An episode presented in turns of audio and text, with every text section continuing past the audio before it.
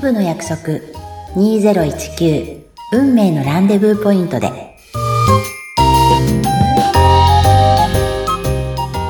ポッドキャストディレクターのあちゃんと。ナビゲーターの万代です。よろしくお願いいたします。くお願いします。さて本日は水曜日のパーソナリティの柳田恵美子さんをお迎えしております。恵美ちゃんこんばんは。こんばんは。さて2019年はいもう終わりがけなんでございますけども今年1年どうでしたでしょうか？大変楽しい一年でございました。よかったでございます、で番組もこうフルでこれで52回になるかな？最後までいくと。そうです。かですよね、はい、52回ですよ、毎週毎週、はい。体調の悪い時も終わりになりながら ね、はい。待っていらっしゃるリスナーの皆さんに届けたい思い一心では私も午前3時に起床させていただきい お世話になりました。えー、2時間かけてじっくりとですねあのいつもあの毎日の習慣で水曜日は夜明け日が上がる前から、えーしっかり起床させていただき健康な一年一年を送らせていただきました。ありがとうございました。とんでもない。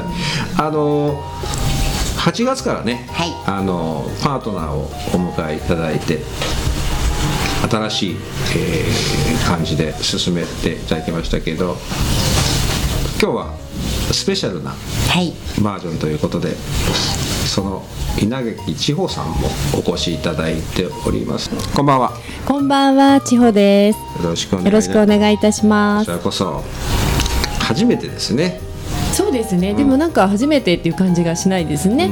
いろいろお世話になりつつ。いえいえとんでもないですあの YouTube でもねいろいろこう拝見させていただきながらそれがきっかけでね結構拝見してるんですよもあ、そうなんですね。ちろんですそうなんですね。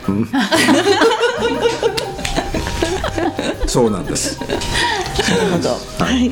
ですのであのお二人のねトークっていうかその雰囲気とってもあの、えー、とエミチホズカフェ。14回ですね、はい。結構あの、はい。12月の半ばまでね、はい。今まで来てますけども。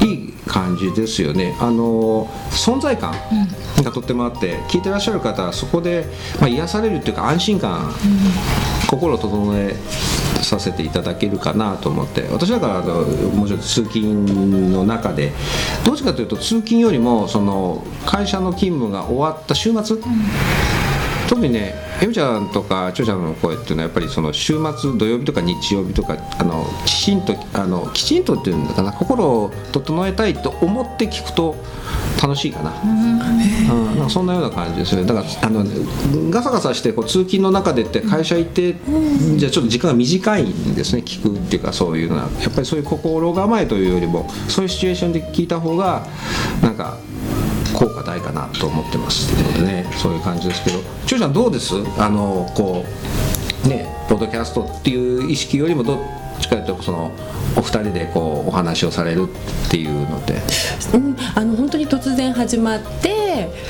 えこれが流れるのかなっていう感じで始まってるんですけれども、あのエミちゃんがやっぱり、ね、編集能力が高いので。ね、あの雑談してる中でもきちんとこう抑えるところを抑えて話を収めてくれて、うん。そして前後にきちんと話のつなぎを作ってくれるので多分聞いている方はそういった意味でも、うん。あの分かりやすい聞き取りやすい、そして何かあの響きとして気づきっていうのが何かしら感じられてるのかなっていう、うん。うん印象がありますね。いいコンビですよね。そういう意味ではこうなんていうかな。いいキャッチボールができてたりとか、そこの中であのなんていうかなまとめようとはしていないけれどそうですよね。まああのうん、あの着地点がすごく落ち着く感じですよね、そういう意味で聞いててね、非常に自然な自然体な感じで。だから、あのこちらがなんかこうあのブレがあったり揺れがあったりするときにそのこうお収まりがいいというのかな、うん。そういうようなあの呼吸っていうかな。その空気感がすごく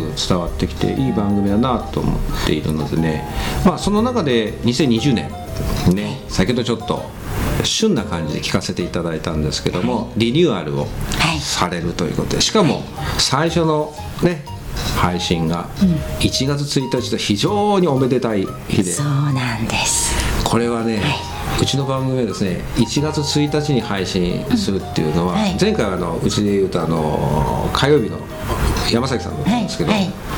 あのキーになる記念すべき日にち、おめでたい例えば1月1日だとか、はい。えー、と4月1日だとか、まあ、回数で言うと50回目とか100回目っていうのは、えーとまあ、んんなんていうのこの周り巡りもあるんですけど去年山崎さんだったんですよ、はい。50回目とか100回目とかね、だけど今年のなんか感じはね、このお二人だなっていうのがあって。ありがとうございます。えー、嬉しいです。時代が来ましたね。来たもう来てたんだけど、降りてきた感じが、ん。さらにね。そう、何せ天女ですから。なるほどね。そう聞いていただいている皆さんもきっとね分かっていただいてると思いますけれども。はい。やっぱり天女がねこう舞い降りてきたっていう感じで、えっ、となんていうの？まあ目は合わせられないんですけど。地上でがっつりいきます、あ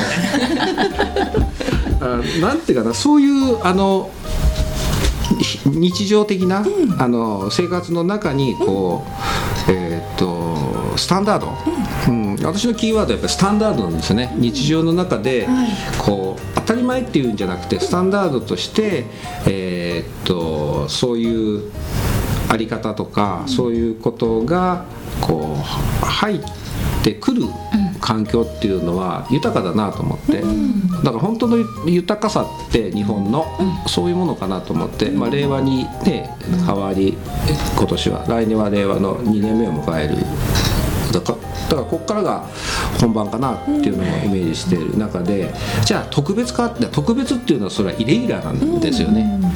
そうじゃなくてやっぱりそれがあのスタンダードになっていくような形を番組の中でねお伝えしていただければ幸いかなとは感じているのでお待たせしましたリニューアルされるタイトルですよね。はいさっきちょっと練習したんですけど、あのまたここであのお披露目していただければと思いますけれども、はい。じゃあちょっと聞かせていただこうかな。そうですか？稲垣千穂と柳田恵美子の奇跡のシンフォニー。素晴らしい。本番に強いですよね。素晴らしい本当ですね。ね。素晴らしいハーモニーでしたね。だよね。うん。何回先聞いたみたいなね。何個テイクありましたっけ？なんかねそういうのありましたけどあのとってもねあの今日さっき本当数分前に聞いたんですけどあの、まあ、ぴったりだなって。私ね最初ねあの宇宙とかね、それこそすだからあ間違っていましたって心の中でね、ちょっと土下座をしてたんですけど本当か。心の中心の中で誰も見えない。誰もそして自分で突っ込んだという。ね見えるかしろみたいなねするならちゃんとしろみたいなそういう話じゃないですけどでもあのあそうか、やっぱりスタンダードなんだっていうか、うん、いいねって感じ。まだ奇跡のあの席っていう字がこう足辺っていうのかなそれにあの責任の席っていう非常に尊いお言葉なのでああなるほどなと思って。ディレクターとしてはすごくこう響きますよね。奇跡のシンフォニー。ですね。なん常にいい言葉ですよね。だからね今年1年えみちゃんで8月から千代ちゃんが加わっていただいてでその流れで奇跡のシンフォニーが2020年からこれがまた1年経つとね次のこうなんて言うんだろうステージに行かれたりするので十分この2020年は楽しんでいただいてはい。やっていただければなと思いますので、はいじゃあこの2020年を迎えられてどんなイメージで1年過ごしていかれるかなっていうのをちょっとこうイメージで結構なので教えていただけるとまあまずあのえみちゃんから。えっと2020年はこれから本当にいろんなことが展開されていく。すごく広いろんな意味で広がっていく。多くの人が自分を自分の可能性を広げてより良い自分にどんどんなっていくそんな一年になるような気がするのでその私たちが配信するメッセージがさらに多くの方々の、うん可能性を広げるお役に立立つといいなとは思ってます。なるほど。ちゃんどんな感じですか？えーそうですね。一歩一歩っていうのをすごい大切にしたいなって思うんですけど一歩一歩って一歩一歩ってこう前に進んでいくんじゃないんですよね。意識を一歩一歩上げていく。そしてその広がった意識の中からきちんと現実に落としていくっていうのを本当に大切だと思うんですね。なので私自身がまず体現していくっていうことをきちんとやっていくっていうことですね。ただきちんとっていうのはこう変に生真面目になってっていうことじゃなくって自分自身がとても軽やかにいてそして一歩一歩視点を上げていくことによっていろんな視点を持つ広がった意識っていうのをきちんと落としていくっていう楽しんでいきます。ありがとうございますありがとうございます。お二人とも丁寧にね来年行かれることかなより丁寧に、はいそれでよりなんていうかなあの寄り添っていただける形で多分リスナーさんにねあのまた新たなエネルギーっていうのかな。そういうそれと、まあ、癒しというよりは安心感かな、これで OK だねっていうね。そういう意味では変に肩に力が入らずそれでいて荒くならずあのリズミカルにいかれるのかなっていうところがあるので非常に楽しみですよね。そうですよね。ん。ぜひいろんな方に聞いていただきたいと思います。そうですね。ですので来年もうですね。1月1日。はい、お正月に。そう。めでたい日にめでたい2人に。何がめでたいんだってや。おめでたいんだよおね。めでたい。おめでたい。しかもですねさっきの奇跡という漢字があったじゃないですか、はい。責任の席の方は神の力によって起きた不思議な出来事を指すそうです、ん。一般的に使われる方の奇跡は単なる偶然などで起きた不思議な出来事なんですね、そこに神様は介在してないんですけど、ん。お二人が奏でるシンフォニー奇跡のシンフォニーは神の力によって起きた不思議な出来事それを指していますので、ん。もうそれを1月1日から聞けるんですよ。なるほど。こんな素晴らしいことないじゃないですか、素晴らしい。素晴らしい。素晴らしい。ね言ってくださったね。さすがナビゲーターですよね。ねえありがたい。私一人だとそこまでは。いえいえいえいですよね。そういうありがたい言葉を聞きながら1月1日ね年の初めを迎えられるっていうのは非常にありがたいことなのでねあの楽しみにしております2019年はねあのそういう形で、えー、とお二人に、えーパーソナリティ務めさせ務めていただきましたけどもシーズン2も2020年楽しみにしてます。よろしくお願いいたします。ありがとうございます。よろしくお願いいたします。ありがとうございました。ありがとうございました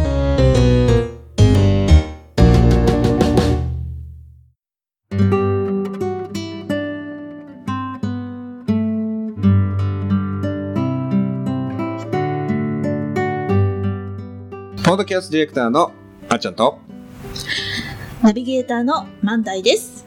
よろしくお願いいたしよます。ろしくお願いします。さて、えー今日のゲストはですね、えー私にとって大切な大切なこの番組にとっても原点になる、えーご縁のある方です。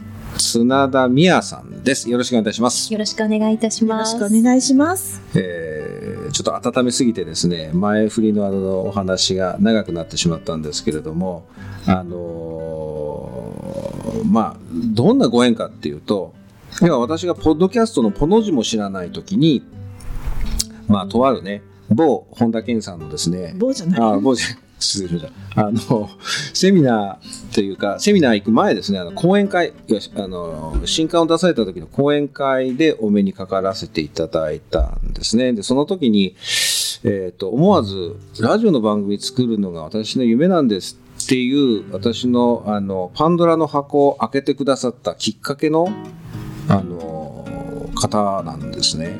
でもう一人男性の方もおいでになったんですけどで3人でお話ししてくださいっていうそういう場面の時に思わず私がそういうことをお話ししてで、えーじゃあ一緒に帰る時に駅まで歩いてお話ししながら帰りませんかっていうことでお話をいろいろその短い間だったんですけどもその時間にえーっとみやさんが「じゃあどこで収録しましょうかね?」って言った時に「え収録ってスタジオじゃないんだ」ってていうまた次のこうなんていうかなあの扉を開けさせていただいたみたいな。でご出身がね西の方の方なのでえーっとじゃあそういうね山とかね、そういうあの自然の中で撮るのもいいですよねって鳥のさえずりとか、えー風の音とかもねそういうのもあの効果音というかそういう音を聞きながらの番組もいいですよねってそれもいいですよねみたいなねそういう話をさせていただいてそれでそれがあったから今のこの「アナラジ」っていう番組もあったしこの1年間があった。その本当に原点の原点の方なのであの私にとってはあのねこの1年間やらせていただいたこのタイミングであの来年あの番組を配信していただくっていうことをですね、えー決めて昨日もちょっと打ち合わせをねいろいろさせていただいてまあそれは番組のことだけじゃなくて感じたことをいろいろお伝えさせていただいた時にやっぱりアーティスト。アーティスト、うん。あのー番組のタイトルは言っちゃおうかな。あ決まったんですか？決まってるっていうかもうこれしかなかったんです。それしかなかった、うん、なるほど。あのー英語でね。うんですけど。というとお金に関するということですか、ざくっと言うと新しい価値観だと私は思ってるんですね。あの例えば、えーっとお金についてはそれこそ本田健さんとかねあの教えていただくんですけどもでも私からするともう一つ次のステージ。うん。あの要は要はお金とあだったら健康とお金のことかなみたいなうん。ね。私もそう思ったんです思うでしょ？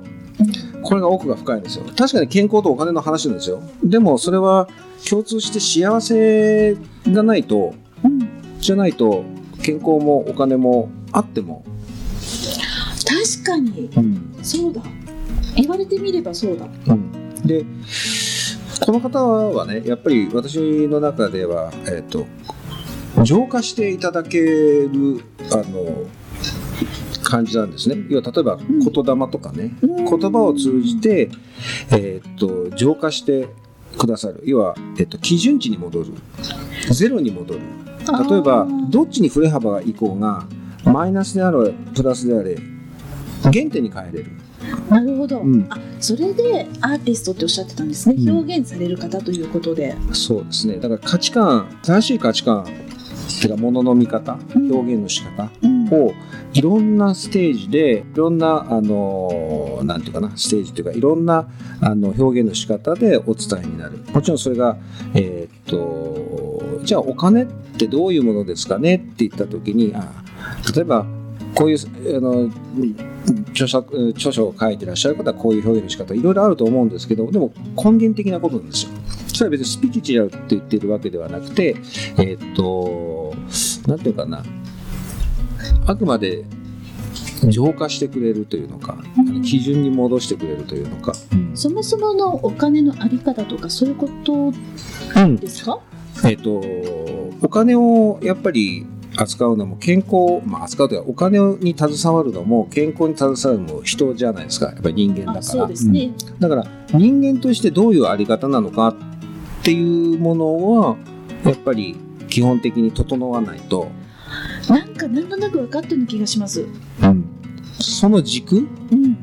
だからそれを表現者であってアーティストでありうん。また、えーっと綱田美也という方のね、うん。えーっとビジネスライクに基づいた活動なんもあるんだけれどその奥が深いのはうん。アーティストっていうのはあの芸術だけではなくて例えばあのなかなかねあのお声を聞くとすごくわかるんですけどあの例えばね丸ペケで言うとイメージねこの方ナビゲーターだけどうん。ナレーターじゃないの。なるほど、それとかうん、えーっとコメンテーターはするけど司会はしないの、そういうことですか、うん。はい。で音楽を例えばされるにしてもうん。伴奏者じゃないの、伴奏者ではなく、うん。音楽をするけれどスポットは常にこの人がやっぱり当たってうん。誰かの伴奏してるわけではない。なるほど。それが一番わかりやすかったですね。あそうかな。はい、で例えば女優ということをされるんであればうん。舞台女優さんなん。だたくさんいる中のドラマの中のうんこの役割の女優さんでもそうだけど、主演とか助演とかじゃない舞台の女優さんなの、その舞台に立っているということですね、スポットを浴びている、だから存在感もそうなんですけどであってやっぱり表現者であったりとかうん。だからそういう意味では今挙げたようなキーワードがハーモナイズされたなんていうかなあの表裏一体な奥行きのあるそういうようなことをお金それとか健康それとか人のその、えーて言うかなあのあり方っていうものをアウトプットして想像していかれる方。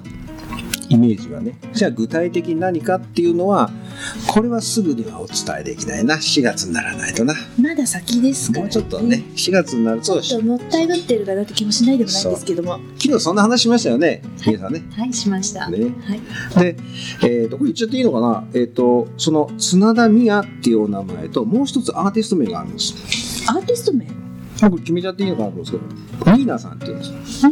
NINA っていうこれは文字的に言っても NINA のニーナさんっていうのはひょっとするとナビゲーターよくあるじゃないですか。番組の右下にナビゲーターってカタカナで書いてその下にニーナってローマ字でね出てくる場面がひょっとすると皆さんあのアーティストアーティストっていうかあの、えーなんていうかな。あのニーナさんの存在がちらっと出てくるかもしれない。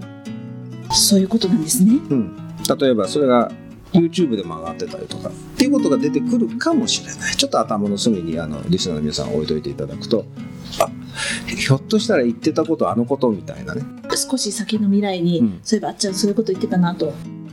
と思ってていただくとだってね2人で話しても知らないんだけど。本当ですよね。あだじゃあ山崎さんねうちのパーソナリティの方がね例えば現実的に1年経ったらどうなりました？って立ったからそう思うんですけど、これ山崎さんだから変化したわけじゃなくて皆さんそれぞれ1年経つと変わってこられて形になってたりするんですよね。はいということはあの皆さんが1年経った時に「あそういやあの時緊張してそんな喋ってましたよね」とか言いながら。でも今でも緊張するんですよ。多分言われると思うんですよ。奥ゆかしい方だからその時はね。で。もないです。でもじゃああの告知をどうぞって言ったら「え今度あのすあの舞台をやるんです」とかいう話をする多分ね。そういう人いるじゃないですか。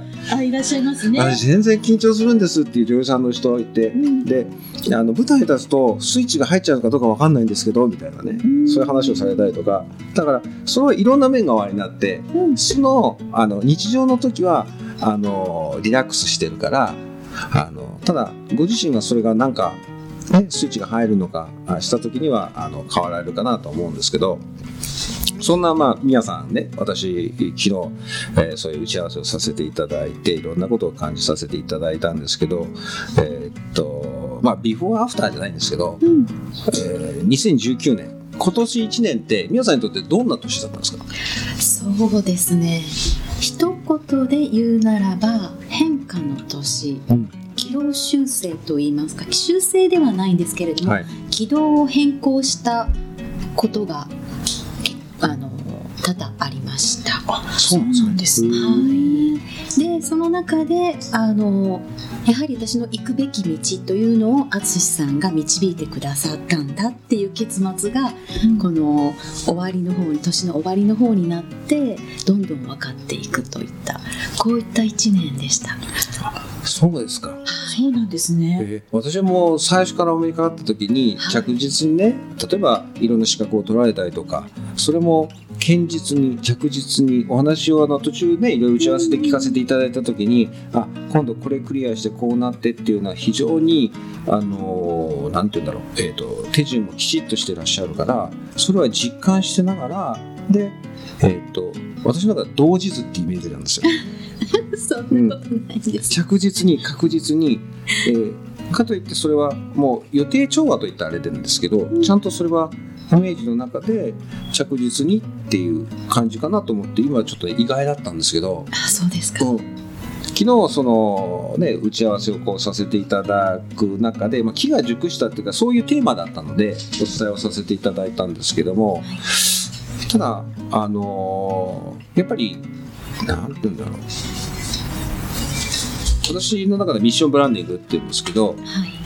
ご自身のこうおやりになりたいこととか、はい。それがある時期にあこれをしたいとかこうだなったなっていうのは多分順番にご自身の中で納得されることはさしていかれるかなと思うんですけど、はい。うん。でもどれもブレがない。全部軸があって、うん。それがすごくしっかりして、うん。だからすごく楽しみだなと思うんですよね。ありがとうございます。でまたそれにね関わっていかれる方はい。例えばクライアントさんだったりとかもしくはそれを例えば著書を書かれるんだったら著書を読まれる読者の方とかって皆さんにやっぱり喜んでいただけてるっていう確かに喜んでいただけるだろうなっていうのはねすごく感じるんですよね。そこはイメージだけじゃなくて、うん、ただ信じをせる方だなっていうところがあるのでだからじゃあ具体的にっていうとね全部こうネタばらしをしちゃうと面白くないのでただお伝えできるのは皆さんの中でね点で結構なのでリスナーの方々がねイメージしてこうじゃあ皆さん豊かさってまず何ですかって言った時に何なんだろうね。じゃあお金たくさんあればいいの？でもお金って昨日もちょっとねお話あれさせていただきましたけどこういろんな人の情念とかね、はい。思いとかがあって回ってきたお金をはい。じゃあしじゃあそれたくさんお金があったら豊かなの？ね。で昨日ねその中であの興味深いお話をねあの聞かせていただいたんですよね。あのロックフェラーの話。はいそうですね。教えてください。あはい。あのまあ私がお金の価値観をコロッと変えてくれるような一つになった話でもあるんですけれどもあのアメリカの大富豪にロックフェラーともとても有名なので皆さんご存知だと思います。あのロックフェラーがあの事業に成功してもう働かなくても生きていけるぐらいの収入があったにもかかわらずなんとうつ病にかかってしまったんです。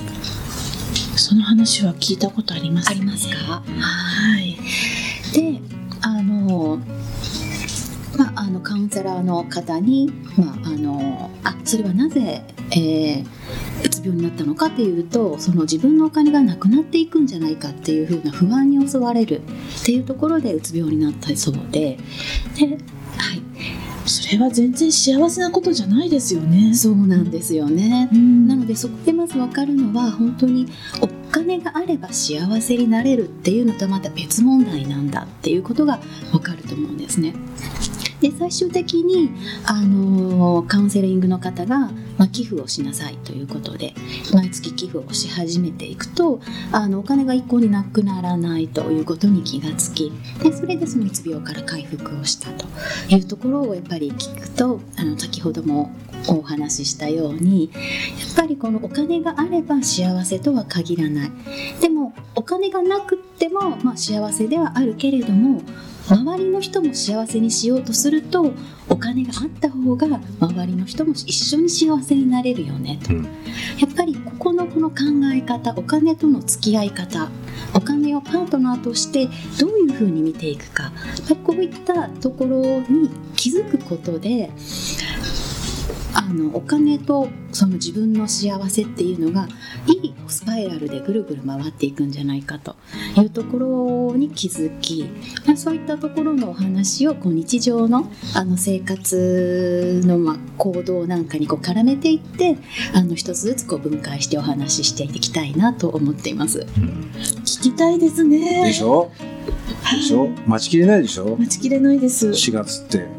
えーまだ先ですよ。先まだ先だよね。だけどそれがあのいいんです。皆さんそういう意味でこう忘れた頃に覚えてる人はそれでいいんですけど忘れた頃にやってくるのが、まあ、天天才ってあの災いじゃなくてねこれからねわわあの忘れた頃にやってくるのがその一つのあの幸福。うんだから今のお声でね素敵な声でしょ？素敵ですね。でしょ？ねあのやっぱり浄化されるんですね。うん。でお金をやっぱりフラットな状態に一度戻してうん。浄化してで言葉も聞いて心も、ね、あの言葉を聞いて言霊を聞いて皆さんの言葉を言霊を聞いて浄あの浄化してフラットに戻す。じゃあそこから豊かさじゃあ豊かさって何なの？っで今のお話ロックフェラーの話なんですけどじゃあたくさんあればそのたくさんあるだけで幸せな状態じゃないじゃないですか。そうですよね。じゃあお金がなくても幸せ。それも違うんですよ。じゃあ豊かさって何？お金って何？健康的なことって何？っていうお話を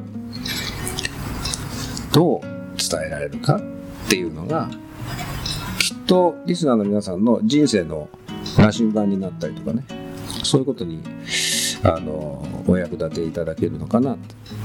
楽しみで仕方がない。わかります。ね。お声を聞くだけで素直に耳がそちらに吸い寄せられる。そうでしょ。そう。だから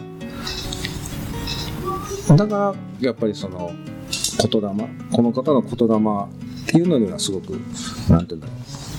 力があるしエネルギーがあるしかといってじゃあスピリチュアルな話じゃないんですよ。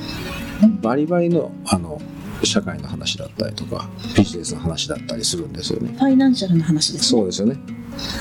だけど魂との関わりのことも多分お伝えになったりとかね。そこが新しいあのどこにもないアナラジならではのとっておきの人たちばっかりだもんだから困っちゃうんですけどディレクターとしては。いいじゃないですか贅沢な悩みですよ。贅沢でしょ？本当に。来年どうしようかなと思って。本当にね困っちゃうなと思うんですけど。でもこれは本当に私もあの楽しみにしているのでぜひともねあので2020年、さあ皆さんどんな年になりますかね？2020年はイメージお伝えくださいまし2020年そうですねまあ変更をかけた道がどんどんこう作られていくイメージではあるので正直あのどんなことが起こるか楽しみだなっていうこうもう想像がつかない部分がすごく大きいです。なのでこう常にあの間口を広げる状態でこれに一つっていうふうなこの固定概念っていうのをなくして間口をこう広げて常にこうスポンジのように吸収できるような状況状態を保って、えー、1年間過ごしたいなと思っています。たなるほど、なるほど。これ1年後にうん。また皆さんにインタビューしたら、うん。あの頃と全然もうぐーんと変化しましたよねってその皆さんが想像できますね、そうですよね、はい、もしかしたら本当に本出してるかも。うん。ね実は本出るんです。そう。そう。でも緊張してるんです。そうそうそうそうどこがやねんって多分ツッコミが向こうからそういうツッコミをねあの今からあの用意して用意してね。準備してね。ね。そうなんですよね。ただねあのそういう意味ではこれはシナリオのないドラマなんだけれどでもその幸福感とかその変化とかが期待できるというかあのゾクゾクワクワクする。そんな多分1年後その2020年になるのかなと感じてますのでまたあの番組の配信の時期4月が近づいたらまた特番も組みますのでその時はまたあのマンダさんもねはい。ナビゲーターとしてね。あはい。あこの3ヶ月で変わったんじゃないですか少しみたいな、ね、そういうのをちょっとね感じながらと思いますのであのぜひ4月のあの番組に向けて私は準備をしてまいりますのでよろしくお願いいたしますよろしくお願いいたします。よろしくお願いいたします楽しみにしていますありがとうございます。